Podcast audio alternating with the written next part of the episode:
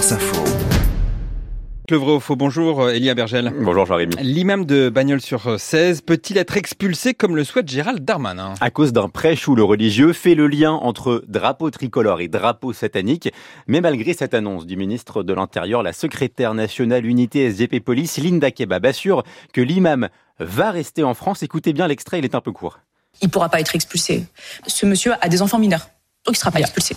Alors, l'État ne pourrait pas, ne peut pas expulser cet imam car il a des enfants mineurs, c'est vrai ou c'est faux? Alors c'est vrai, mais il y a des dérogations. La loi dit bien qu'une personne étrangère, père ou mère d'un enfant français, mineur et résident en France, ne peut pas être expulsé. Alors penchons-nous sur le cas de l'imam Majoub Majoubi. Il vit en France depuis 1986, il est marié, il a cinq enfants, français, tous mineurs, tous scolarisés. L'imam remplit donc en théorie, et je dis bien en théorie, les conditions qui lui évitent de devoir quitter le territoire. Mais vous le disiez, Elie, il y a des dérogations. Oui, le fait d'avoir des enfants mineurs ne protège pas automatiquement l'imam d'être expulsé de France. En fait, le Code des étrangers prévoit des exceptions.